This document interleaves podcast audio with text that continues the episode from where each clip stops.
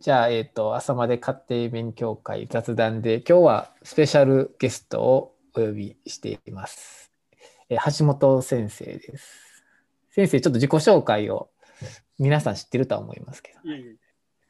よろしくお願いします。と東邦大学医療センター桜病院眼科にいます橋本龍也と言います。とちょうど2010年に東邦大学を卒業して、で2018年の方からあのアイオワ大学眼科であのランディ・カードン教授と一緒にですね、まあ、目の血流のレーザースペクルフログラフィーを使った目の血流の研究をあしていました。でちょうど2年半の留学を終えてですね、今年の4月に戻ってきて、2021年の4月からまた元所属してました東邦大医療センター桜病院眼科の方にまあ、復帰しまして、まあ、今は久しぶりの、まあ、手術ですとか、臨床ですとか、あとまた、あの、レジデントの先生が、あの、帰ってきたら山のように増えていたので、まあ、その先生たちと一緒にですね、あの、あの、毎日仕事をしています。よろしくお願いします。お願いします。ありがとうございます。よろしくお願いします。えー、今日は、ね、まあ、坪井先生ともいろいろ話してて、やっぱりこう、留学、僕ら二人とも今留学してるんで、まあ、帰ってね、まあ、先生帰ってもう半年ぐらいになるよね。まあ、ちょうど半年です、いろいろ先生の話をまた聞きたいなと思って、今回先生をお呼びしたんですが、なんかこう、オープンでまず何かありますか？そうですね、やっぱり、まあ、まずやっぱ一番の留学から戻ってきた、うん、一番のこう、最初留学帰る前からの気がかりは、その自分がやってきた研究を、そのまあ同じような時間、同じようなこう情熱と、まあ、仲間たちと一緒にこう継続して研究ができるのかっていうところが一点、あのまあ、やっぱり不安が大きかったところで、まあ、僕の研究はまあどちらかというと、俺も同じレーザースペックが同じ大学病院にあって、まあ、被験者は同じなんですけれども、それをこう、まあ、僕が今所属しているのは私立大学の部員ですから、まあ、やっぱりそのそういったまあ臨床志向うんとまあ、その早く手術を極めて、早く、えー、外来の診療を一人前になりたいっていう子たちの中で、どういうふうにこう、演題を振ったりとか、研究を一緒にやろうっていうところが一番の懸念だったんですけど、まあ、結論から言うと、あんまりそのまだ研究の立ち上げとか、そういった意味では、あの、多少こう、演題とかを振ったりとかしてるんですけど、こう、まだチームをまだ確立はできてない状況ではあるので、うんと、まだそこは立ち上がってないので、なかなか立ち上げにはちょっと時間がかかっているかなっていうところと、まあ、やっぱりその臨床の時間、手術の時間、緊急手術の時間、あとは、あの、まあ、要はきご近隣の開業医の先生方へのこう手紙の返信の書き方だったり、まあ、そういう一般の診察の指導の時間とかっていうののウェイトがだんだん増えてきてしまっているので、まあ、その時間をどうやりくりしながら研究に興味を持ってもらおうとしてるかっていうのが今一つあの苦慮していることで。で、まあ、唯一半年でですね、唯一一つ成果が、成果というか出たのはちょっと研究をやろうって言ってですね、ずっとこう勧誘してた今ちょうど眼科レジデント2年目の子が大学院にちょっと行ってくれそうな感じで、ちょっと大学院生に、まあ、うちの大学だと大学院に行くこと自体すごく珍しいので、ま、大学院に行ってくれそうな子一人、あのー、ゲットできそうな感じなので、そこがまあ、あの唯一の成果で、あとまあ彼が大学院に進んだらちょっと研究もあのチームを作りながらやっていけるかなというところで、ちょっとまあ次元次元がこう高くはないんですけど、まあその牛歩の歩みでちょっとずつ進んでいるようなまあ状況です、今は。なんか坪井先生あります？いや、その、橋本先生自体が、そのレジデントとかを教育するっていう感じなんですか、今？あの、そうですね。今、実は、と、まあ、教授を、前の教授を筆頭に、うん、あの、僕の正原先生と医局長の先生で、あの、もう、あの、ずっと江口眼科でずっと臨床で、あの、何でもできるような先生がいらっしゃるんですけど、まあ、その次には、もう僕が実はその次、助教なんですが、まだ次3番目になっていて、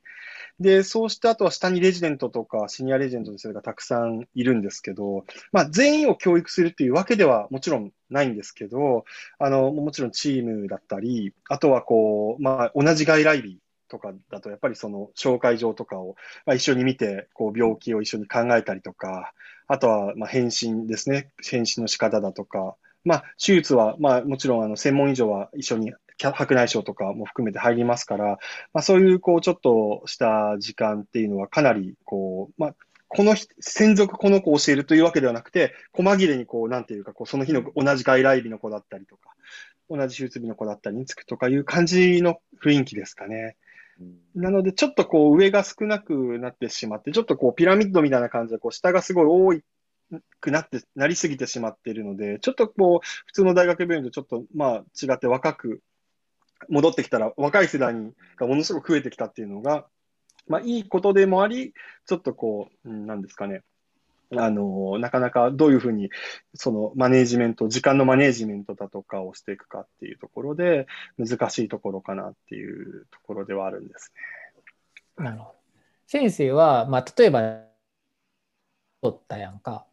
留学する前と同じ場所に戻ったっていうことなんで、で、まあ、留学前と、まあ、今と職場の働く環境においてはまあ一緒っちゃ一緒やんか。もちろん時間のもちろんずれはあるけどね。そう考えた時になんかこう行く前と帰ってきた後で同じ臨床ね。もちろんそのアメリカとやってることもちろん違うし時間の使い方も全然違うシステムも違うから当然違うのは分かるけど今同じ場で、まあ、留学前と後の今で臨床を見た時とか、まあ、今の日本のいろんなその現状を見た時になんかこれが自分の中で考え方が変わったなっていうことはありますか？あそのまあ、一番は、やっぱりそのアメリカいるとこう、やっぱり自分の研究する時間もあって、オンオフもある程度こうはっきりしていて、こうなんていうか、家族と過ごす時間も多いじゃないですか、先生。やっぱりこう、日本にいた時は、こう、まあ、家族の時間別に結構犠牲にしても、まあ、全然別にいいかなっていうところではあったんですけど、まあ、ちょっとプライベートな家庭の感じだと、まあ、今戻ってきて、やっぱりその、ある程度その家族の時間も大事にしたいなっていう考え、まあ、いいのか悪いのか、もう仕事の時間は相対的にやっぱこう、ね、家族の家庭で過ごす時間を減らしてずっとやってきたので、まあ、先生たちもそうだと思うんですけど、皆さん、まあ、そういったところはやっぱ家族の時間っていうのはすごく大事にしたいなっていうふうに思ってきて、まあ、その中でこう、いかに、あのー、まあ、土日とか午前とか過ごすために、あの、平日、こう、どういうふうにこうやりくりするかっていうタイムマネジメントっていう意味では、こう、無駄な時間をこう過ごさないように、あの、より、こう、自分の中でこう、してるというふうなことは、ものすごく時間の使い方の部分で変わったかなっていうふうには、まあ、思いますし、やっぱりまあ、あとは、アメリカのこう働き方とかって、まあ、僕のその先生たちもそうだチームでやっぱりいろいろと動いて、全部がその PI が全部するわけじゃなくて、やっぱりこう組織としてみんなやってるじゃないですか。なので、と行く前は結構自分がメインでやって、まあ、ちょっとちょろちょろと下の子を振ってたりとかはしたんですけど、やっぱそういう風でエビデンスを積み重ねていくやり方って結構多分、あの、将来的にはこう、尻つぼみになってしまうなっていう風な感じがあるので、やっぱりいかにこうチーム、確立したチームというか、まあその PI ほどにはなかなか難しいと思うので、そのあの予算を取ってきて、まあ PI 的な感じに、こう、もっとこうデータ解析だったり、こう大学院でやって医師とか、とまあ、他の医師以外の方の研究者とかも、こうそういうものをしっかりとこう確立していかないと、いけないなっていう、していった方が将来的にはこう、なかなか自分がメインでこう動いてデータ解析してってやるよりかは、その後々ずっと続けられるんじゃないかなっていうふうに思っているので、そこがやっぱこう研究の考え方っていうのは少し変わった部分なんですけど、じゃあじゃあそれ果たしてそのお金を持ってきて誰かを雇ってとかっていうことはまだできてないので、まあ、そういうことをちょっといずれは、まあ、もちろんあの、順天ので猪俣先生とかももちろんされていらっしゃいますけど、まああいうふうなチームをこうちょっと作っていきたいなっていうのが今のすごくあの、あれで、やれ緊急手術、網膜隔離の手術が入りましたって言ったら、どんどん時間が、自分の時間が取られていく中で、じゃあその間にこう、やってくれる人っていうか、で、一緒にこう、まあ、リサーチマインドを持って一緒に育ててくれる人たちをいかにこう、リクルートして、あの、育てて、一緒にエビデンスを作っていくっていうことをしたいなっていうところで、まあ、その重要性っていうのを最近はちょっと、あの、すごく認識してるんですけどね。あの、ちょっとまだできてないんですけど、ちょっといずれはそういうことをやっていきたいなって、ちょっとあの、思ってます。うん、なるほど。それは、ね、うんうん。あ、いいですか？あ、うん、その、アイオワで先生やってて、で、その帰った時に、やっぱりこう、いろいろカルチャーショックじゃないけど、まあ、逆カルチャーショックというか、だからね、アメリカに結構いて、で、こう、いろいろアメリカナイズされてから日本に戻ると、あれ？みたいなところってあるかと思うんですけど、そういうのは、その、日本っぽく言ってアジャストしていってるのか、それとも、いやもう、良かったから、こっちが、アイオワが最高だったから、アイオワをこっちに輸入しようみたいなんかって、どうですか、先生？坪井先生、ありがとうございます。まあ、逆に、その逆カルチャーショック状態は、結構3、4ヶ月、ここ最近まで実はずっと続いてて、あの、まあ、今も完全に100%吹っ切れてるかって言ったら、本音を言うとそこまでじゃないんですけど、まあ、幸いこう今いる医局員の若い子たちがすごく頑張り屋でいい子たちが多くて、で、上もあの前の先生一人、松原先生という、こうすごくいい上司に恵まれてるので、あの、そういった意味では、まあ、あの、ものすごく働きやすくて、いい、すごくいいんですけど、まあ、アメリカのこう、なんていうんですかね、結構みんな朝早く来て、で、夜はそんなにだらだら残んないで、家族と過ごして、で、いい時間の使い方として、家でもこう、電子カルテを見れて、データも解析できて、コネクトできて、っていうのを見てる反面、日本にいるとデータは病院にいなくちゃもちろん見れないし、自分のパソコンからでも電子カルテ、あの病院のカルテもアクセスできないし、うん、そういった意味での働き方で、病院にずっといなくてはそのある程度仕事が、データ集めするときとかできないとかっていう意味では、そうですね、あの、まずは日本のやり方に、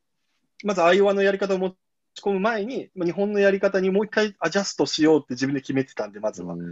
でもそれでも3、4ヶ月ぐらいはそれで自分が慣れるのにとりあえず必死で、でようやくここ半年過ぎて慣れてきたので、こう、うまいこと時間の使い方ですかね。あの、ただ、医局会も今は、うち6時ぐらいからこう木曜日に FA カンファとか IA カンファとかやってて、で、6時からやっぱ終わると長いと8時半、9時ぐらいに終わったりとか、まあ多分どこもその演題とか予演会とかでやってる、学会前にやるとずーって長い間続くじゃないですか。で、東大の相原先生とかなんか水曜日の午後3時ぐらいからママさんとかも始めて、あやるような感じにしてたんで、まあ、だからそういうふうなのとかを、まあ、もっと Zoom を用いた、まあ、堀先生とかが今大森で、あの、 Zoom を持って OB の先生とかもあって、みんなでその業績発表会とか研究会を外に発信したりとか、まあ、そういうところの活動を今後やっていけたら、まあ、いいなと思ってますし、あとは、ちょっとあの、ダイバーシティじゃないですか、こう、アメリカでこう、なんかいろんなダイバーシティで感化された部分があったんで、ちょうどこう、僕の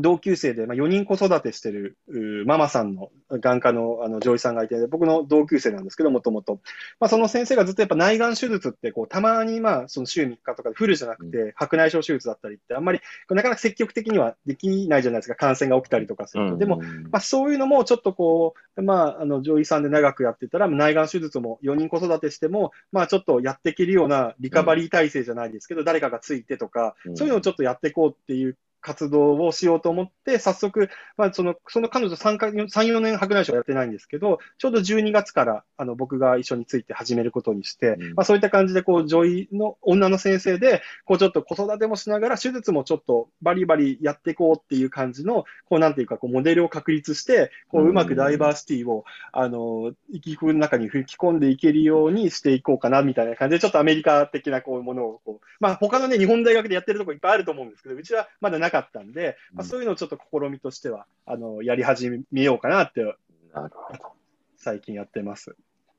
素晴らしい。いや、いややっぱりそう大事だと思います、本当に。で、こっちにいたらやっぱその痛感するから、やっぱりその、まあ、遅れてるとかそういう話じゃないにしても、うんうん、その、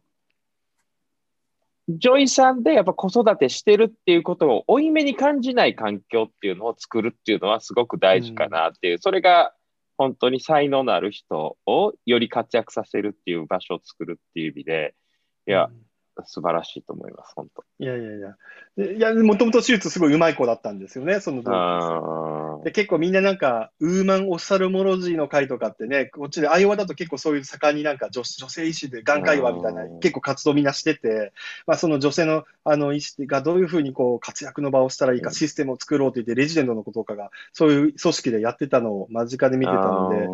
でもただそれやるとこう頑張ってずっとフルにあの夜中までやってる子たちと、同じ手術をゲットするのか、白内障でもこう、みんながやりたい中で、やるとやっぱなかなか難しいと思うんで、うまくこうバランスを取りながら、やっぱ数はやっぱある程度こう、まあ、完全には平等にはできないけど、っていうのをやっぱりこう、そういうのもこう、やっていけたら、まあいいのかななんて思いつつ、こう、ちょっとそれはアメリカで、あいいなと思ったことを、ですかね。でもちょっとね、配信とかも今後なんかこうコロナでまだ、まあ今はあれですけど、 Zoom とか遠隔でこう見せて、ね、あの、一箇所にみんな集まんなくてもいいようにしたりとか、うん、そういうのもなんかできたらいいのかななんては思ったりして、でもちょっとアメリカがね、先生たちも環境としてはなんかこう細分化されて、すごく良かったから、こうなんだろう、今のこの医局で同じデスクで、みんなザーって同じデスクじゃないですか、ディス曲とかでも。まあでも、ベンチもそうなんですけど、なんか、ファカリティとかね、アメリカだとこう、なんかちょっと個室、二人部屋とかでなんかやったりとか、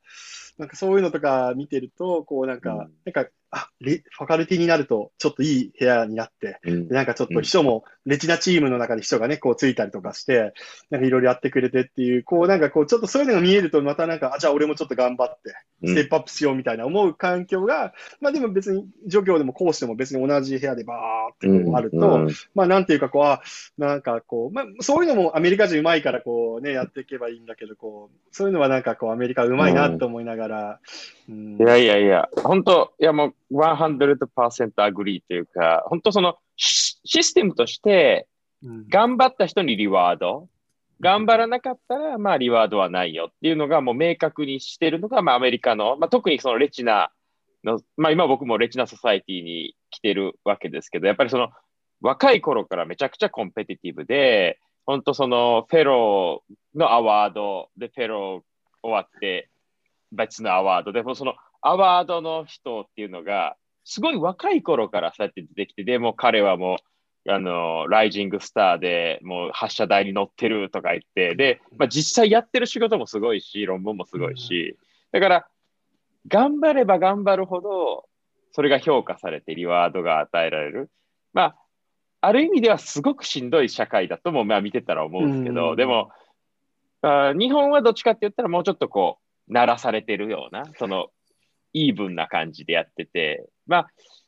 どっちがね、いいかってすごく難しいし、逆にそのコンペティティブすぎて、しても燃え尽きるみたいな話もあると思うし、だから、でもまあ、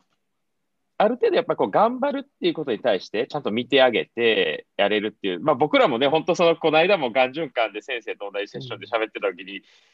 若手だと思ってたら、確かに気づいたら、僕ら、僕らが一番上みたいな、あのセッションで。確かに。若手じゃ、いつの間にか一番の若手じゃなかったみたいな。そうそうそうもう、もう若手じゃないみたいな。あの、がん循環の若手奨励賞も先生取ってね、あの、おめでとうございますって感じなんですけど、気づいたら僕より若い人も取ってて、あそろそろ出さなみたいな話で。いや、本当ね、そういう感じになってきますよね、本当。いや本当、そこがね、いや、だから逆にね、北澤先生、坪井先生にも、まあちょっと今聞きたいのは、今ほら、戻ってきてて、学会をみんな発表させて、でも学会発表しない、レジデントの子、学会を発表するレジデントの子とか、今いて、まあ論文その中で書く子、書かない子ってあって、で、なんかこう、じゃあそこでみんな頑張って、もちろん研究って自分のためにまあ、しま、するものですけど、まあ、そこでじゃあ頑張った子たち、発表して、論文も書いて頑張った子たちが、こう、なんていうかこう、じゃあ、この頑張ってる子、頑張ってない子って、こう、どういうふうに評価されるのかとか、なんていうかこう、別に、あ、学会発表して研究して論文しても別になんか、あのね、あの、大学にずっと残りたくなければ別にそんなのもう無駄な仕事に彼らにとってはなっちゃって、早く白内障手術上手くなって、なんかビトとかもう上手くなって、もう早くちょっと、まあ、核でも拾えるようになっちゃいたいです、みたいな、こうなんか自分であるあの処理とかできるようになっちゃいたいです、みたいな。だからまあそういうのはちょっとみたいな、もうやっぱ多くな、多いと思うんですけど、そういう子たちをこう、まあ、どういう、まあそういう子たちは別に研究しなくていいみたいな感じでするのか、まあそういう子たちをこう、なんだろう、どういうふうにこうモチベーション付けさせていくっていうか、でももちろんそれでモチベーション付けさせたら自分も指導するから、もちろん時間も取られるし、やっぱやる気のない子たちに、こう、その症例報告とか発表させるのでさえ、やっぱ一曲の大事なあの義務だとはいえ、すごいこうね、まあそれをやる気にさせるのは仕事だと思うんですけど、やっぱ時間にこうウエストしてる感じもあるし、どういうふうに先生たちをこう帰ってきて、こうやっていこうかなみたいななんかあります？そういう、なんていうかこう。俺はなんていうかわいいいい意味でねあんまり誰にも期待してなくてこうなんかやらなやら、まあ、もちろんこうチャンス上げてやるかやらへんかその人次第なところがあるんで、まあ、すごく頑張ってやったら次のチャンス上げようかなとかっていう感じでやって基本的に最悪かか誰何もしなくても自分でやるぐらいな感じの中でやれたらラッキーみたいなぐらいを常にいつも考えている。であとはまあ例えばえっ、ー、とまあたくさん論文書いたりしたら、まあ、新しいチャンスが生まれてくる可能性はできるよね。新しい世界に行ったりとかできる可能性があるのでそれはその子にとってはプラスになマイナスではないやんか。別に手術ちゃんとやってて別に論文とかプラス書いたのプラスしかないないから、マイナスはないやんか別にね。別に時間使うって言っても別に毎日毎日遅くまで手術してるわけじゃないから絶対プラスアルファする時間はあるので、それは本人がどう思うかだけやから、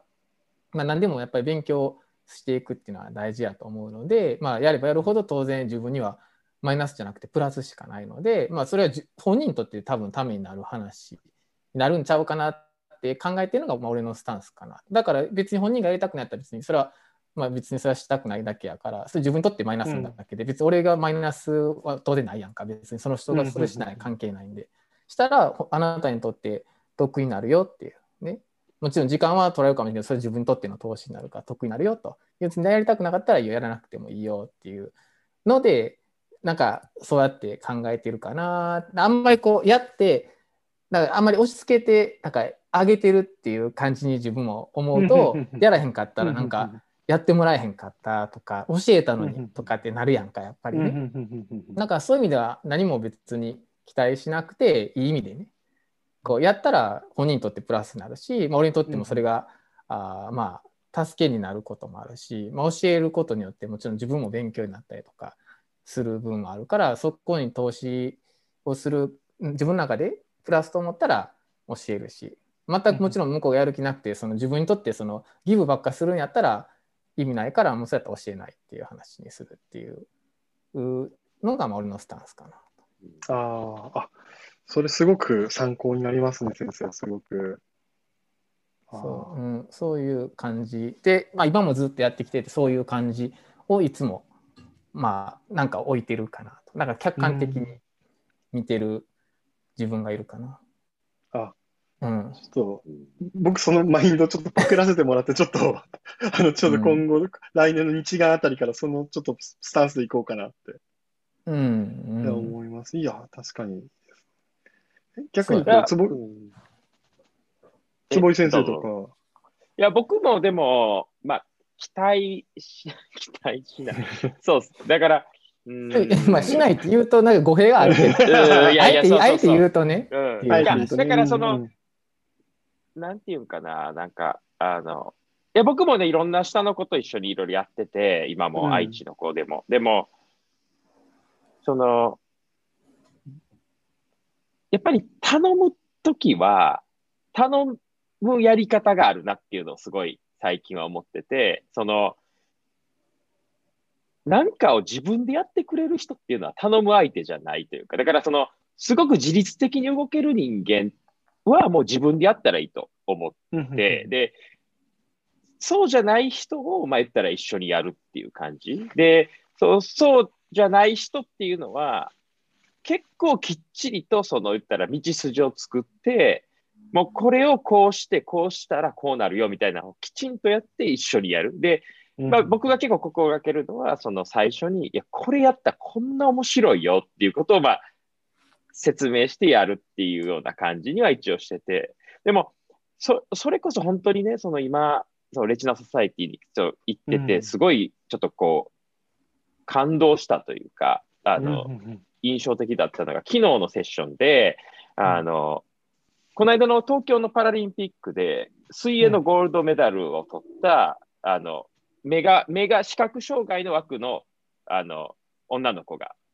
来てて、その子はスタルガルトで、で、この、あの、東京オリンピックでゴールドメダルを取って、で、その本人と両親が来て、その、ちょっとトークショー的な感じで。で、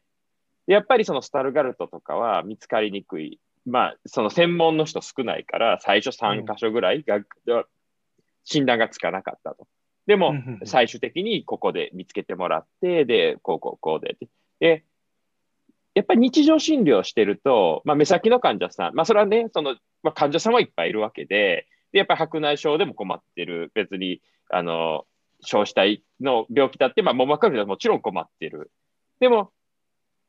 それって実は治せる病気で、実は治せない病気とか、うん、まあ、もっとシビアな、まあ、それこそ、うん、あの、まあ、それ CRVO だって、イスケミックの CRVO ってめちゃくちゃ予後が悪いし、で、ちゃんとしたマネジメントもきちんと確立されてないみたいなを、結構ね、その目先に忙しくなるとないがしろにしちゃうなっていうのを、そういうのを見てると思う、まあ、そう思い出さされたというか。で、やっぱりその、目見えない白内障が N4 キャットしてめっちゃ喜んでくれる。まあ、それめっちゃリワード大きいと思うけど、でも、ちょっともっと大変だけど、その見つかってない疾患の治療法とか、そういう見つかりにくい疾患を早く見つける方法とかをもし見つけてあげれたら、それもすごいいいことだけど、だからそれって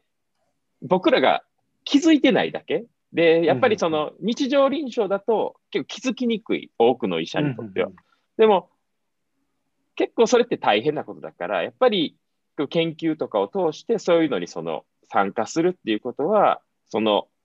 言ったら今、あの、ボーダーをちょっとプッシュするというか、次のステップに、だから、まあ、僕はベーシックは全然してないからあれだけど、うん、その、北澤先生のやってるようなベーシックとか、まあ、他のベーシックやってる人たちっていうのは、やっぱりその、治せない病気を治す。だから、それって、やっぱりその、困ってる人をやっぱり見ないと、それが大事ってことに気づかないかなって思って、そういうのをなんかその共有していけば、若い先生とか、まあその手術だけ、いや、そ手術はすごいいいし、白内障も大事だけど、でも、今は白内障は治せる、もう技術が確立されてるけど、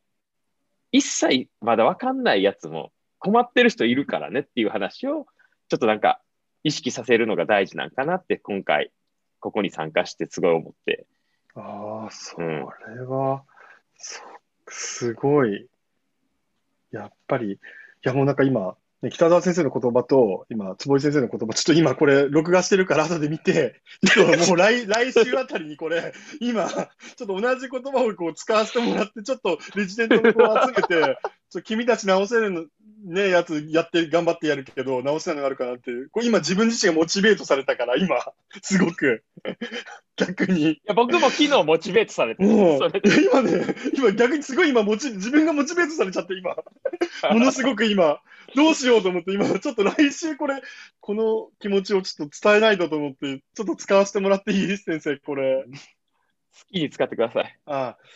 いや、これはやっぱ、だだから、ちょっとこの前も、あの、ちょっとね、あの、プライベートで、アメリカのドクターってこう、網膜のサージカルレチナの人でも AMD とかね、あの、ちょっとすごい頑張るよねって言って、確かに、アイオワのレチナの人も、それこそほら、遺伝性網膜症ってアイオワ大学すごいメッカで、やっぱりアイオワってみんな、あの、家族とかも土着の人の土地だから、みんな一人いれば家族もみんなそこら辺に住んでるから、あの、こあのデータ集めやすくて。だからみんなそのレチナスペシャリストが、その AMD、サージカルレチナでも AMD の知識、遺伝性網膜症の知識が、もうものすごい豊富で、で、僕たちはレチナスペシャリスト。で、もちろんサージカルレチナの手術やりながら遺伝性網膜症のジーンセラピーの研究をずっとその、あの、研究費を R1 グラント取ってやってっていうのを目の当たりにするって、日本に帰ってくると、やっぱりやれこう、まあ日本だといい面で白内障もやるし、緑内、あの、と、レチナもやるし、で、僕はまあ、緑内障手術はしないですけど、まあ手術何でもやる先生は緑内障手術もするし、何でもこう、やる、眼検もするしっていう。でも、やっぱりそうなると、こう、やっぱりこう、広く浅くじゃないけど、こう、レチナって言ったら、レチナの中でもすごい、眼仕様まで知識があって、うん、そういうふうになると、こう、層の知識の深さとか、レチナの中での厚みにこう、かける時間とかって、やっぱりこう、なかなかこう、アメリカのトップのレチナスペシャリストたちって、まあその人にもよるとは思うんですけど、こう、なかなかちょっと日本と、まあもうちまって、スペシャリティが確立してるからできることかもしれないけど、まあ、すごいことなのかなって言って、だから今、先生の、坪井先生の話聞きながら、やっぱりこう、まあ、そういったところにみんなプライドをかけて、あの、大学にアカデミックにやってる人間ってやってるんだなって思うと、あの、すごく意識づけられる。じゃあ、それを日本に持ち帰って、どういうふうに、こう、なんていうか、こう、自分の今のこの病院と組織の中で、あの、こう、導入していって、こう、やっていくかっていうふうなことになると、またこう、まあ、具体的な方法とか、あの、見つけるのって大変だなって思うし、まあ、それを真似するんじゃなくて、うまくやり方を、こう、ね、確立、日本の独自のというか、うん、アメリカのいいとこを取りながらっていうのも、まあ、ちょっとまだ僕は具体的な方法がまだ見つかってないし、アメリカのそのいいシステムとか、やっぱお金とか人員も全然違う中で、こうやるっていうところで、まあ、その、ちょっとできてない、半年過ぎてできてないかなっていうところで、まあ、でもすごく参考になる、なりますね、それは本当にね。うん、一番はなんかやっぱり、まあ、モチベーションなんやろ。モチベーションっていうかな何なんでこれをしているのかとかそういうのが大事なんやろね。でなんか、まあ、僕なんかこう、まあ、研究とかでも結構なんていうのかな、まあ、iPS 研究所とか、まあ、今もこうなんか眼科のラボじゃなかったりとかするのでなんていうかな。目って目って一緒やんか。他からしたら目やから別に角膜も網膜も僕ら全部見てるやん当然ね、うん、そんなん角膜も当然見えてるはずやし見てるはずやけど、うん、それを知識なかったら見えてないことになっちゃってるやんか,、うん、かやっぱり少なくとも眼科医やったら目のことをやっぱりちゃんとみんな勉強しなあかんし知らんかったら知るように勉強しないとあかんのちゃうかなと思うね。もちろんその自分がよく見てる疾患とかねその中でももちろん詳しいとことか得意なとことか、まあ、例えば手術側に得意とかメディカル側に得意とか、まあ、緑内障側とか角膜とか眼瞼とかいろいろまあもちろんその中でのスペシャリティっていうのはあるとは思うけどなんかこうやっぱりちゃんと眼科医として他から見たら当然みんな眼科医は眼科の専門目の専門家って思うわけやからやっぱりそこはもうちょっとプライドを持ってちゃんと、勉強し続けないと、最新のところには多分もちろん知識もフォローアップできひんしなんでこうまあそういう意識っていうのはすごく大事なんちゃうかなと。特に今ってこう、まあ、手術もすごくね低侵襲化になってきてて、まあ、いろんな人がいろんなオペとか触るようになってるやんか。でだからよりこうなんかなんていうかな目全体をやっぱもっと見れるようになっていかへんとこういい意味でこうなんかうまく目そのものをマネジメントできなくなっちゃうちゃうかなと思うのである部分だけしか見てないとある部分のマイナスのところに気づかなくてこうやってしまったりするかなと。だからそれがなんかよくある内科とかでは内科とかがもうすでにそうなっちゃってるやんか。だから心臓しか見ないとか腎臓しか見ないと、内分泌しか見ないそれでまあそこの部分で薬だけ出してるとオーバーラップしてて結局いろんな肝臓とか腎臓とか入院してくる人実は薬漬けで薬剤性の肝障害とか薬剤性の腎障害入院している人が多くてそれを抜くだけで治って退院していくっていうのが、まあ、歴史的にもあって最近それがだいぶ見直されてきて、まあ、薬のねああいうのとか不眠症とかもう実は薬が多すぎるから、うん、なってるだけであって抜いたらもっと大丈夫になるとかっていうのがあるから。で眼科もこのままいったら、ね、緑内障点眼とかたくさん出てたりとかするし、うん、まあ、抗生剤とか何でもいっぱいあるからそれアドオンアドオンしまくってるとこうなんかどんどんこう分からへんくなっていくのでやっぱりちゃんとうまく引き算を覚えたりとかしなあかん。その時にやっぱり多分目全体を見てへんかったりとか見えてへんかったりしたらその患者さんの目っていうのはこううまく治せへんかったりするんちゃうかなと。あ角膜とかやってるとやっぱ緑内障の眼圧のこととかすごくやっぱ大事やったりとかもするんだよね。だからだからそれのバランスで目っていうのはやっぱ保たれてるから角膜だけだけ直してがいいわけじゃなかった。やっぱり視野の部分とか、まあ、移植とかして眼圧上がってセカンダリ緑内障になってっていうのももちろんあるし、まあ、いろんなやっぱり兼ね合いっていうのがすごく大事やったりとかするのでこうやっぱトータルでもう物事を見るっていう感覚をちゃんと身につけてやっていくことが大事で研究もだからもっともっとこういい意味でね混ざり合うと新しい発想とかもっと出るんちゃうかなとか思うんで。うんなんかそういうふうになったらもっといいなとはいつも思ってんだけどね。いや確かに。じ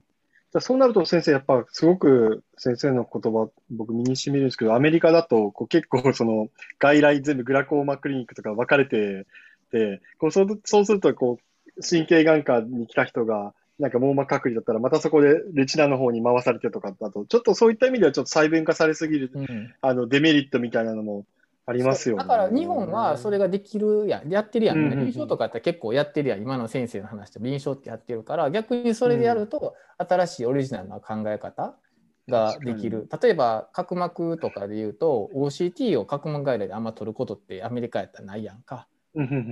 でも、日本ではやっぱりあったりとかするから、それで、俺が前やったの D 石膏の CME の発症頻度とかね、見たりとかして、それ OCT で全部ちゃんと取ったりとかするからとかね。例えばそんなんとかやったらアメリカでなかなかできひんかったりもちろんそういうプロスペクティブスタディとかで組み込んだらやったりとかするけどまあそういうのをもっともっといろいろ違う発想でまたできたりとかすることもあるのでなんかあそういう視点をもっと持つとまた違うものの見え方ができるんちゃうかなとか思うけど、ね、ああそうか確かに、今日なんか今の先生聞いて、あの、函館の江口眼科あるじゃないですか、函館の江口先生。うん、で、ちょうどうちの正原先生がずっと江口、あ、医局長の先生がずっと江口で、あの、阪大、あの、医局から江口に移って育ってたんで、僕もちょっとそのご縁で、マニ先生も江口眼科行かれてるんで、あの、江口眼科の、見学させてもらったんですよ、ちょっと。で、そしたら、ちょっとこう、終わった後に、ちょっと、あの、江口先生のお家で、ちょっと書斎を見せてもらったら、そこにですね、まあ、視線眼の、あの、眼腫瘍のページが開いてあって、で、もう70近くなられて、で、何も今もう眼科医としては結構もう何でも見てて完成されてて、いろんな幅広い知識があって、その人が朝、眼腫瘍の視線眼をこう勉強されてるんだっていうのを見て、やっぱこう、なんていうかこう、まあその、あれですね、今言ったこう眼科医としていろいろ幅広く見るっていうので、ちょっとそのフレーズ、あの、思い出して、こう、やっぱりこう、やっぱだから、まあそういうの大事だなっていうのと、まあそういうのを、こう、ちょっと下の世代にも、まあもちろん自分もそうですけど、伝えていくのも、まあ大事なのかななんて思いながら今、ちょっと先生の話聞いて、思、考えてましたね。これ、あの、橋本先生がさっきカルテが取れへんって言ってたのって、日本では法律の問題で取れへんのかな？そのアメリカではできてできひんのは、それななんでかなとかって思ってたよね。あれですかね、大学のやっぱりシステムとかの問題で、やっぱりこう情報漏洩とか、そういうこうなんか、あの、アクセスに関してセキュリティがやっぱこうバッチリじゃないから、そういうのを導入してないだけ IT が弱いってこと、大学の、アメリカとか IT の、ね、部署って強いやんか、はい、すごいこうきっちりしてるやん。ね、それが IT の部門が弱いから、なんかでも別に VPN とかどこでもあるやんか。確かに。だからちゃんとそういう意味ではこうね独立してとかいっぱいあると思うねんけどそれできひんのってまあめちゃくちゃ損やんか。うん。あの法律ちょっと先生調べあれやけどなんやろね。なんか坪井先生知ってたりする？いややってるやんね。な家からとか。いやもう単純にやっぱりこう IT 部門の能力だと思いますけどね。やっぱり僕の今いる OHSU というか、まあ、すごい IT 部門強いというか、もうめちゃくちゃ管理してるんで、だから、え僕、この間までやったら、ビジターみたいな感じでいたのが、この間からあの、エンプロイーに変わって、そしたらもう、そのプロセスの過程で、どんどんそのできること、だから許可が増えていくんですよね。だから、権限が与えられるというか、で、そういうのも、でも全部その、いや、うちはあの、シスコのシトリックっていう、あの、そういうシステムを使ってて、で、それを経由してしかアクセスできない。で、それを逆に言って経由してアクセスしたら、すごくその、セキュアにアクセスできて、まあもちろんあの、カルテも見れるし、あの、眼科のイメージングサーバーにもアクセスできるし、みたいな。でも、そういうのをすごくこう、一個一個きちんと仕組みが含まれてて、で、そういうプロフェッショナルがいっぱいいるんだと思うんですよ。その、仕組みを組む。だから、それはでも本当この間、その、がん循環とかでもちょっと思いましたけど、その、がん循環、ズームベースでやってて、で、まあ、それは普通じゃ普通かもしれないけど、でも、IT に精通した人材、そういうその、ミーティングをうまくマネージメントするような人材っていうのがすごく不足してるんだろうなっていう。だから、海外の人からしたら、メールでいっぱい、なんかその、いついつログインしてください、いついつなんとかしてください、来ても、え、ちょっと、わかんないよみたいな話で、だから今回話してても、時間を間違えたとか、思ってたとこでなかったとか言って言ってる人いっぱいいたんですけど、で、こっちとかのミーティングだったらもう絶対ウェブベースで自分がログインして、で、そこにいついつこうやれとか書いてて、で、やっぱりちょっとその、今風の IT の使い方だったらメールをバシバシ送るなんてちょっともうわからない。すぐね、あの迷惑ボックス行ったりするから、うん、だからもう絶対、い言ったら Slack とかもそうだと思うんですけど、そうやってその、ウェブアプリでみんなコミュニケーションする。っていうのが、まあ、言ったらデフォルトだから、ね、だそういうのをうまくマネージメントする人材がいっぱいいるんだと思うんですよ、その、こっちは、アメリカは。だそういうビジネスがあるし。でも日本はまだそれが、まあ、あるとこにあるかもしれないけど、あの、眼科領域にはうまく入ってきてなくて、だから、その、まあ、カルテも当然病院はセキュア重視だから、でも、利便性とセキュリティっていうのは、まあちょっとあのトレードオフじゃないですか。だから、それの、もう言ったらガチガチにして、だからどこまで開けたらいいかわからんから、もうとりあえず閉めとこうみたいなのが今の日本かなっていう感じですよね。なるほどね。例えばね、あの、一つ、いつもよく思うのはね、メールアカウント、まあ、例えば、フリー時代とかやったら、メールアカウントってずっと残ってんね。例えば、もう辞めた人でも。ずっと使えてんね。ずっと使えてんね。一旦ある時整理しとかした,、したりしたけどね。でもはっきり言ってこの人一曲離れた人とかいるわけやんか。ずっと、まあ、残ってんねんね。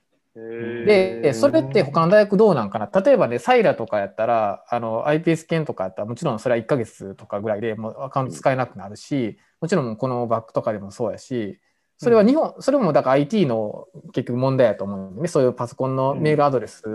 を、うん、まあ、メールアドレスってめちゃくちゃ大事やん。そのそれがあったら結局大学の情報とか、インターネットアクセスできる ID なわけやからね。うんうんうん、それ他の大学どうなっているんかなとか、アメリカはめちゃくちゃ管理してると思うけど、そんな、うんうん、どうやろうね。はい。どうぞどうぞ。あ、先生みたいに、アイオワ大学も、あの、辞めて1ヶ月で多分、あの、ポジションがなければ、ね、切れますよね。日本に関しては、多分、東宝だ多分、多分使えちゃうんじゃないですかね。きっと多分、その東宝1回メールを、あの、取ったら。そうですね。先生はもちろんポジションがあるし、ね、その、まあ、関連があるからずっと使えたとは思うけど、そうじゃない人でも結構残ってるっていうのが、残ってるってことでもそう、ね、そうですね。だからやっぱ IT です。アイオでも眼科だけの IT パーソンが5人やっぱ専属で IT が、ね、いますもんね。だから、そこですかね、やっぱ違いは。そうやね。愛知は使えなくなったんですよ。だから使えまあ、使えるようにしてるんですけど、その申請して。うんうん、大体でもそれも、そうです、1年ごと。で、しかもその送信はできない。受信だけ。ああ。だから、ねうんうん、はい。でこそこは結構ね、愛知はちゃんとしてて、あの、外からはカルテ見れるんかな？なんかね、その分院が何個か、愛知時代の分院があって、うん、そこはもう全部つながってるんですよ。その、だから、分院からその本院のカルテも見れて。で、そういう意味では結構 IT それは IT が多分ちゃんとしてるから。ちゃんとしてるんですよね。うん。うん、だから、まあ、それはだからね、なんかその、やっぱ部門がちゃんとしてるかどうかっていうのが全てだとは思いますけどね。なるほどね。例えば、あの、先生、この間、なあエンプロイになったって言ってやんか、アメリカだったら絶対あんなんも書類も全部、あの、ネット上で、ネット上っていうか、はいはいはい、e シグネチャーでするし、当然、そうです。日本やったら、例えば書類をこう配られて、書いてとかやけど、当然それは全部こう、なんていうかな、うんね、メールのやり取りとか、むしろその専用のサイトに行って、バーっとやってっていう、それむしろ第三者のそういう会社とかがあるやん、そういう同期メントを作ったりするような、でやってるやんか。だから日本ではやっぱさすが愛知でもそれはないよね、そういうのは。やっぱ神ですよね、そこはさすがに。やっぱりそこが一つの、まあ、いろんな仕組みとか、あを考えるためにやっぱり、I、IT 部門っていうかそこの部分っていうのはやっぱり日本全体としてだいぶ欠けてるところ。そう。だから、だから、だから本当そのこの間のそのがん循環とかも、そのすごい大変だっていう話もすごい聞いたんですけど、やるのに。で、やっぱそういうサービスがやっぱそもそもないんだなっていう、その、ウェブミーティングをするサービスみたいな。JTB とかですよね、今はあの JCOM がやってますよね。でも JCOM はそのノウハウが多分ないから、だから、あの、ノウハウのあるそういうの特化した会社でオンラインでそのあの、小6とかもバーって見れるような、そ統合したアプリとかを、本当だったらやっぱコロナの最初ぐらいからそういうのがビジネスチャンスだって言って、起業してとか、そういうの専門の人がバーって集まってやったりしたら、多分売り込めるチャンスいっぱいあると思うんですよ。でも、アメリカは多分そんなんで、今年のアルバムもすごいしっかりしてたし、うん、あの今回あの、ウェブでやってるのとかでもしっかりしてるけど、でも、やっぱりね、なんかそういうのが規模の問題か、日本ではやっぱ弱いなっていうのは感じますよね。うんまあ、そういう点においては。なんか、だ橋本先生はその IT に関して、なんか逆に帰ってきて、いろいろ気づいたこととかある？そうですね。気づいたことは、もう基本的には、ただ、アイオワ大学結構もう Zoom ベースだったんですよね。まあ、あの、 Slack とかももちろん使ってはドクターとしていたんですけど、まあ、だからその日本帰ってきたら、やっぱすべてアナログですよね。大学に関してはペーパーしかり、手続きしかり、まあ、カンファしかり、まあ、会会心、会心もしかり、全部あのアナログなので、まあ、そこはやっぱちょっとこう、まずちっちゃい異曲の中ですらそういう感じなので、やっぱそこをやっぱ変えていかないといけないんですけど、やっぱそそれ一つ変えるのもやっぱりいろいろとずっと慣習が長い間続いてきてるから、やっぱりこのちょっと意見でこう言っても、やっぱなかなかそれ変わらないので、やっぱそこはやっぱりこうちょっと、うん、そこからまず変えていかないといけないかなっていうところではなるかなとは思っているんですけどね。まあでも、紙カルテの問題じゃ、うん、紙カルテの問題と一緒ような気すんねんけど、あのあの時結構なかった、電カルから紙カルテ。ああ、確かに。紙を残すと、あれやから、開業医の先生とかも最初にちょっとでも紙を残しちゃうと、結局は最初に溜まっちゃうやんか。だからもうゼロにして、うん、もう全部電カルだけにした方がいいって言うやんか。それと同じような話な気がするねんけどね。うん、うんそうですよね。いや、そこで、だ働き方改革とかって今すごくやっぱ今後ね、医者言ってるじゃないですか。だからそうするんだったらもう家からのこの自分のパソコンからでも電カル見れてデータ解析もしなくちゃダメだし、そのすべての改心とか、あの、医局会もすべてこうやっぱオンラインで、あの、した方がまあいいと思うし、うん、まあそういうところからやっぱやっていかないと、今後大学での働きにくさとかも含めて、うん、無理だと思うし、まああとはちょっとまあ全然関わりますけど、やっぱ大学だとオペ室とかも緊急ですぐ前科の兼ね合いで入れなかったりとか、まあいろいろ病院ごとに違うと思うんですけど、結構その待たされたりとか、眼科はこう、剥離で待ってたら急になんか硬膜下血腫来ましたとか言って後にさせられたりとか、まあ多分どこの大学病院とかでもあると思うんですけど、まあそういった意味でも、その、そうですね、ちょっとまた IT と話変わっちゃうのかもしれないんですけど、こうちょっと手術室も一つ含めても、やっぱそのもう大学病院のその利点っていうの意味では、普通のアイセンターとかの方がこういう融通つけやすいし、IOL のレンズの確認ですら右左でアナログで全部こう確認をしてやってるのもすべて IT 化。まあ、塚崎病院とかちょっとやってるんですかね。こう AI とかを用いて IOL とかで。まあ、そういった一つ一つのこう、医者がそこまでやらなくてもいい仕事に関しての確認の作業とかも全部そういうふうなのも IT ベースにして AI とかを用いて今後やっていかないと、こう、やっぱ働き、どんどん働きにくくなって、手術も緊急も入らない。なんか、ペーパーワークも多いって言ったら、どんどんどんどん個人の大きい眼科の方にもう流れていって、手術出して、診察してとか、まあ、そこでも研究もできちゃったりしてとかっていうふうになってきちゃうので、まあ、大学はやっぱそういうとこを変えていかないと、大学の利点って、まあ、もちろんいろいろあるとは思うんですけど、アカデミックにはできる紹介、重症な患者さんが来るとか、そこら辺も含めての IT 化をしないともう、あと20年後、30年後には、もうどうなっちゃうのかなっていうところは危惧してますよね、やっぱりこう。うんアメリカはどうなの？え？アメリカは、アメリカはどうなの？その、そこら辺は手術のやつとかは同じなの？パッて入ったらすぐできる。愛用に関しては結構緊急で、結構どんどんどんどん、もう、あの、オペは、あの、やられてましたけど、ただやっぱ、あの、思ったのは、愛用はやっぱ白人で、禁止、強度禁止少ないから、剥離の数がちょっと少なかったっていうのもあって、まあ、たまに来た剥離とかすぐパッて入れて、あの、オペ室にあの、コロナ前は入ってて、あ、いいなって思いながらそこは、あまあ、見てましたけど、坪井先生のところはどうなんですか？あ僕はね、あの、ここではほとんど臨床してないから、あんまりちょっとよく知らないけど、でも、あのまあ、やっぱりアイセンターのところはもうバンバン入ってるっていうふうには聞いて。えでも、ね、その本当その、いろいろ手続きとか、その大変っていうのは、僕はもう本当最近思うのは、その、完璧主義的なところがあって、日本は。でも、実はその完璧主義なのが、結果にコミットしてるかを誰もチェックしてない。シングルアームスタディしかしてない。これやったら、この結果です。でも、やらなかった、言ったらその、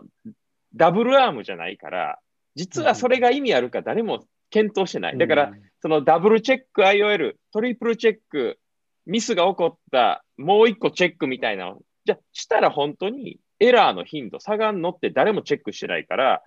ただしんどくなる。だからその、歯止めが効かないのが、なんかちょっと今の日本っぽいなっていうか、だから、何かその、カットオフ値を決めて、その、一個一個やっぱりその、働き改革でも、これをしたら本当に患者さんにプラスだよね。これは絶対守らないといけない。これはいらないよね、みたいなのを、ちゃんと比較試験をしないと、やっぱ言えないけど、でも、なかなかそれがしにくい環境っていうのが、なんか結局、その、できることは全部しましょう。その、やれる限り全てしましょうみたいな、その手術でもね、その本当に、あの、いろんな人と喋ってたら、アメリカの手術、まあ、見る人が見たら雑だっていう人もいるけど、でも、よく逆に考えると、本当にそれが視力予後とかに、プラスなんかって僕ら言えない。データもない。良くなりそうだからやってる。それはやらないよりはいいかもしれないけど、いらないかもしれない。だから結局はそのデータがないことをやって、で、なんかそのやれるからどんどんしんどくなってっていうのが、なんかその今の日本のそういうとしんどいっていうのになんかつながってんじゃないかなっていう。アメリカはそこは合理的に、え、これ意味ないよね。これ別に成績プラスならないよね、みたいな。まあ、うん、ややね、ドライな感じもするけど、でもやっぱりそういうふうなんで決めてるんだなっていうのをすごい思うかな。うん。うん、まあ、なるほど僕の考えは。ね 確かに、アイオのサージャーも全然小死体剥離で取ってなかったから、もうその衝撃でバーッと取って、もう全然小死体もああインディテージもしないし、うんうんうん、これでも治る、治るっしょみたいなね。そうそうそうそう。術後 PVR とか。みたいな。あ、そうそうそうそう、そんな感じ、そんな感じ。うんむしろバックルもなんかあんまりやったことないみたいなサージャンもいて、なんかトレーニングするフェローの、ね、あっちのアジアの西西の方でトレーニングしたらバックル多いけど、もう白人だけの地域だとなんかバックルとか全然、本当かなとかって思ってね。だからそうそうそう。そんな感じなんね。先生は留学、まあ2年半してたやんか。で、はい、その、どれぐらいからこう帰国のイメージって抱き出したん？あなんそういうこのこうなんかさっきさっき言ってた最初の方にね。えっ、ー、となんかこんなんこういうふうなことができたらとかまあいろいろあって。そのいろいろ多分今留学してる人とかこれから留学する人とかまあ今いてて、まあ、俺らみたいにいててまあそのうち帰ったりとかするっていう時のなんかこうまあ先輩としてのなんかいやいやもう先輩それ多いんですけどでも。そういうのをなんかどうやって、どういうふうなんやったんかなそうですね。ちょうど2年半で、ちょうど1年半から1年、まあ、半から2年目ぐらいの間から、こう、日本でやりたいスタディとか、日本でどういうふうにチームを作ろうとか、もう帰ってきたら英語で学生とかレジデントを集めて、こう、英語の会話で教育をしたいとか、いろんなことをビジョンが、を描き始めたのがちょうど1年8、7ヶ月、8ヶ月目ぐらいで。あとは半年ぐらいはちょっとこう、まあ、どことコラボしようとか、なんかいろんなことも考えつつ、まあ、日本に戻ってきたんですけど、逆にこう、ちょっといろいろ描きすぎて、で、いろいろ描いてた、もう理想をすごいもうなんか、まあ、アメリカナイズをそれこそされて、もういろんなことこうって思ってた時に、いきなりそのまあ、元いたもちろん職場ですごくいい環境なんですけど、これやっぱりこうシステムだったり雑務だったりとか、いろんなことでこういきなりそれを落とし、それを現実に落とし込めないっていうストレスがものすごくあったので、まあ、なんていうかこう、そうですね。あの、でもその描くのはやっぱ2年目いかないぐらいから描き始めて何をしたいとかっていう、でも多分それがなかったら多分今もそそれもできないこともストレスに感じなかったし、ようやく半年過ぎてそれを実行に移そうとも思わなかったと思うので、まあ、ただあんまりこう理想、あ、これでアメリカのこれいいなとか、取り入れたいなとか、この働き方はやっぱいいでしょとか、なんかこうって思って戻ってくると、すごくそれが逆に僕の場合ストレスになってしまったっていうのが、あったので、同じ職場で人も良くて、あの上司とかもう若い子たちもいいのに、大学病院のシステムだとか、そういうのに対してのフラストレーションっていうのが、なんでこんな日本できないんだろうとか、じゃあ自分はじゃあ逆にここで何したらいいんだろう、じゃあ上層部にいようかとか言っても、自分の留学から戻ってきたたただ一人の人間が、じゃあ上層部にこんなこと変えていきましょうとか、じゃあ病棟のナースと会話したときに、これはもうこんなおかしいから点滴とかももうナースの方でやってとか、もういろんなこう医者じゃ、医者がやらなくてもいい仕事を他のところに移そうと思っていろいろやったけど、なかなかこうその話し合いの場が、んいや、それはなかなかできませんとかなって、そういうことがいろいろ多々あって、そうすると、うんって思って、まあ、それはアメリカででしょ？みたいな感じでも、そういうふうにその他部署、まあ、ドクターじゃなくてナースのサイドからもやっぱ得られないといけないじゃないですか。そこがなかなかこうずっと大学病院でいて看護師さんでもちろん素晴らしい人もいれば、頭がこう、そこだけしかずっと働いてない人っていうのはもうそれが全てのやり方にな染まってしまっているので、今言った IT とかも含めて、じゃあ電子カルテ危ない患者さんの個人情報みたいな、そういうネガティブな意見が入ると、ちょっとこう進行してたプロジェクトがすぐ、なんていうかこうちょっとずつ疑本みたいになってくるっていうもどかしさを感じているので、一留学生、一そのファカルティがその病院に対してシステムを改善していこうっていうふうなことを提案したときに、ある程度のポジション、病院での役職とか、ポジションがないと何も組織ってやっぱ変わらないなっていうのは、すごく今痛感してますし、じゃあ、えっと、その組織で意見、発言権を持つためには、じゃあ、そのどういうふうにあの持っていったらいいかっていうので、まあ、さっき言ったダイバーシティ推薦委員っていうのは、実はそういった大学でのその委員があるんですけど、そういうのに入り込んでいけば、もしかしたら大学の組織とかのなんか言う発言権とかは、なんかこう聞いてくれるんじゃないかっていう、ちょっとまあ横島な、その本当にダイバーシティっていうよりも、もちろん大事だと思ってるんですけど、そういうのもちょっとやって、ダイバーシティ委員とかやれば、ちょっとこう、病院長と話す機会も多いし、っていうのもあって、ちょっとこうやり始めたっていうか、やっぱ一留学生がこういろいろとシステムをあんじゃこうじゃいて、で、病棟のナースにこう、ここはだもう無駄だからとか言っても、じゃあ市長が首を振らなかったらもう回んないし、なんか、結局難しいなっていうか、自分の城だったらね、こう、アイセンターかなんかでね、なんかクリニックでやったらいいのかなって思うんですけど、そこはやっぱすごく、あの、本当にいいシステムを作るとなると、あの、だからアメリカってこうなんですが、アドミニストレーティブオフィスって言ってこうね、あの、チェアマンがいてそういう専属の人たちがいるんだなって思うと、まあ、うちはね、その、うちというか普通アドミニストレーティブオフィスなんて眼科学なんかにないから、ね、MBA の人間が2人ぐらいやっぱ大学もいて、みんなそういうのを回して、他部署とのやり取りとかも含めて、やっぱそれを医者がやるっていうのと、また今度働き方改革でどんどん時間も、それ、そういったところにも割かれるし、すごくそこはちょっと、あの、難しいかなっていうので、ちょっと先生の質問とちょっと回答にはなってないのかもしれないんですけど、そこら辺はすごく最近、現実に引き戻されて、あの、ます。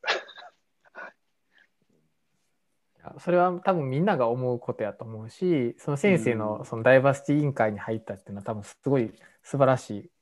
と思うけどね。うん。なかなかこういいシステムを言っても、まあ、それはアメリカでね、人員がたくさんいてお金たくさんあるからでしょっていうふうに片付けられちゃうと、なかなかこう、まあ、確かにそれはそうだし。それは多分逆にいる人からしたら絶対そうなんか、いる人の気持ちを考えたらそうなっちゃうよね。いる人の立場に立つと多分そうなるやろうね。だって絶対、そうやって帰ってきて、なんかわーわー言ってるわって絶対思っちゃうやろ。うん、自分でもね、逆の立場だったら思っちゃうよ、逆の立場だったら思っちゃうよね。まあ、それでもね、働き、ある程度働きやすい環境ではあるんですけど、まあそこら辺も含めて、こう、アイセンターと大学病院の眼科のそういった違いとかっていうのは、まああるのかなって。まあ医局長も含めてすごくやり取りしてくださって、こう、少しずつ改善してきてるんですけど、まあやっぱりこう昔ながらの大学のあのやり方っていうと、同じ大学病院でもやっぱここまでアメリカと日本違うのっていうのは、まあ、まあ、さっき言ったように違うからこそ、北田先生、さっきあの角膜と黄斑でこういろんなオリジナリティが、まあ、その生まれたり、独創的な研究テーマが生まれたりっていうのはあるとは思うんですけど、その働き方っていう意味では、まあ、いろいろとこう IT 化も含めて、まあ、改善の余地があるんじゃないかななんてそれをしないと研究に避ける時間もどんどんどんどん、まあ、なくなってきちゃうし、立場がどんどん上になると、こう、いろんなやり、雑務が増えて、そうなると、こう、やりたいことがやれないフラストレーションとかもあると思うんで、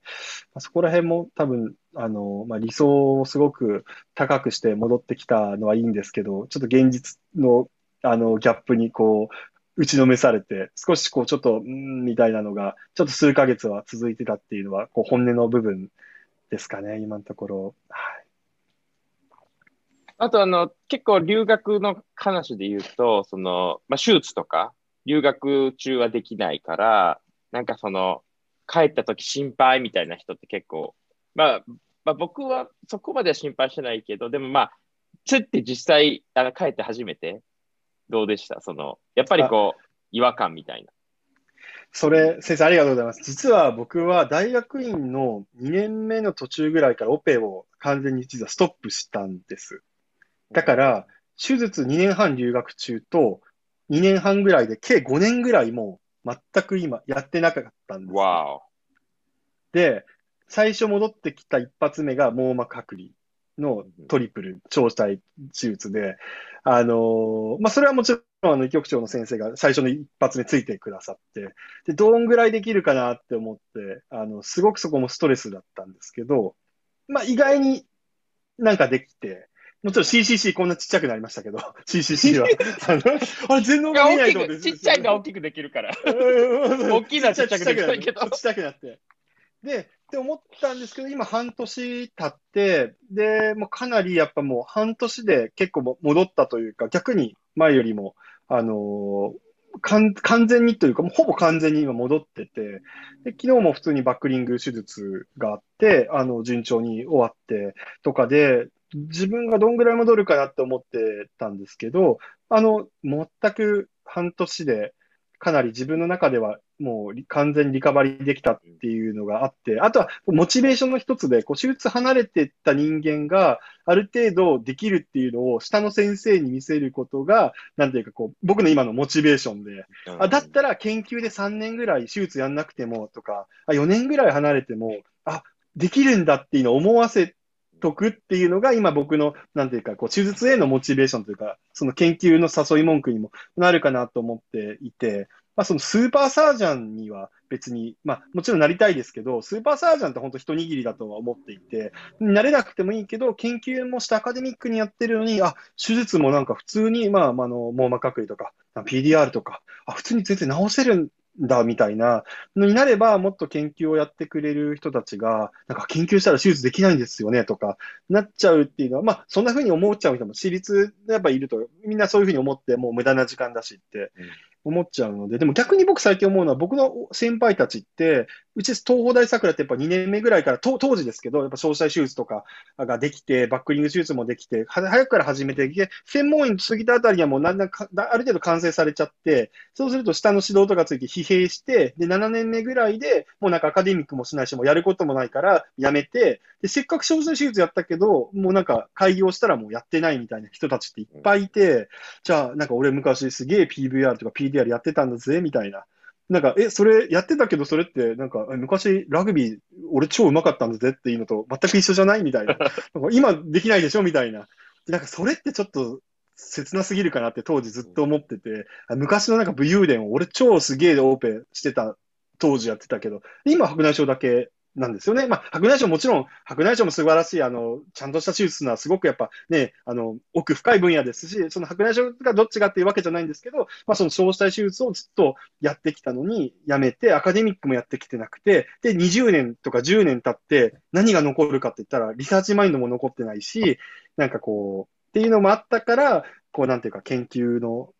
やろうみたいなのを下に言ってっていうので、まあ、手術はだから、こう、意外に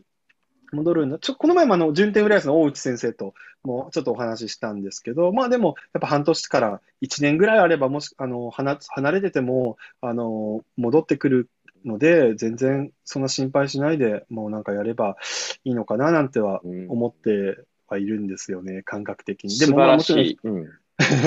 そうそう。でも、さくらはね、意外そういう先輩たちの例があってね、あの、みんな専門医すぎて2、3年目で疲弊して、こう、ちょっとこう、やめるって言って、もう美としないっていうのが、見てるよ。じゃあ、あの頑張った時間って、まあ、無駄じゃなかったと思うんですけどね。あれ何だったんだろうみたいなね、こう、昔の思い出を語るためだったら、ちょっと、医者としては切なすぎますよね、って思思っちゃって。ね。だからよく、なんかね、あなたが使った BBG 誰が開発したと思ってるんですかってね、こう、そういうなんか言って、言ってやりたいって思ってるんですよ。なんか俺オペ、すげえんだぜみたいな人、え、あなたの使ってる BBG 誰が研究して、誰が安全性、ね、薬剤毒性確かめてみたいな。で、結局そこなのかななんて思って、話が長くなっちゃったんですけど。いやいや。いや、でもすごいいいメッセージというか、あの、結構留学するとか、してる人とかでも心配っていう人はすごいいっぱいいるから、だから、そういう半年、まあね、別に半年と長くないし、それでできるって言ったら、まあ多分みんな、留学しようみたいな。どうかわかんないけど。ちょっとね、思ってくれたらね、いいななるほど。うんそんな感じですか、ね、多分ポイントはチーム作りなんやろうななんかまあ今日の先生の話も聞いて俺もまあずっと考えてることの一つなんやけどやっぱりえっ、ー、と多分留学する前っていうのはみんな現場の人やと思うんだよね大概だって留学するってことが自分がしたいことがあると。ただ帰ってきた時には多分現場でやってるには多分もう難しい年齢的にもとかやしいつまでもそういう立場にはもちろん折れないわけなんで、だから帰ってきたらちょっと PI 的な話になっていかなあかんしと思うねんね。だそれをどこぐらいまでこう考えれてるかっていうことが、まあ、ある意味一つ留学後うまく、まあ、成功っていうのがいいかどうか分からへんけど、やる一つの、まあ、キーワードなんかなっていう気はしてんねね。やっぱり、ね、その中で後輩を育てたりとか、まあ、一緒に教育してで自分のしたいことも、まあ、継続してできるやっぱり一人じゃなくてチームとしてやっていく、ね、そのチームがどんどんできていくと、まあや、自分としてもモチベーションもやっぱ高くなっていくし逆にいろいろアクティビティとしても、まあ、プロダクティブにいろんなことが多分できるようになってくるので、まあ、研究だけじゃなくて手術とか、まあ、臨床のいろんなこととか、まあ、あとはある意味人生観的な話とかね。そういうのもいろいろやっていけれると、まあ、本当の意味でこうなんか留学がやっぱり成功したっていうかね。やっぱりその海外に出て海外で住むっていうのはやっぱり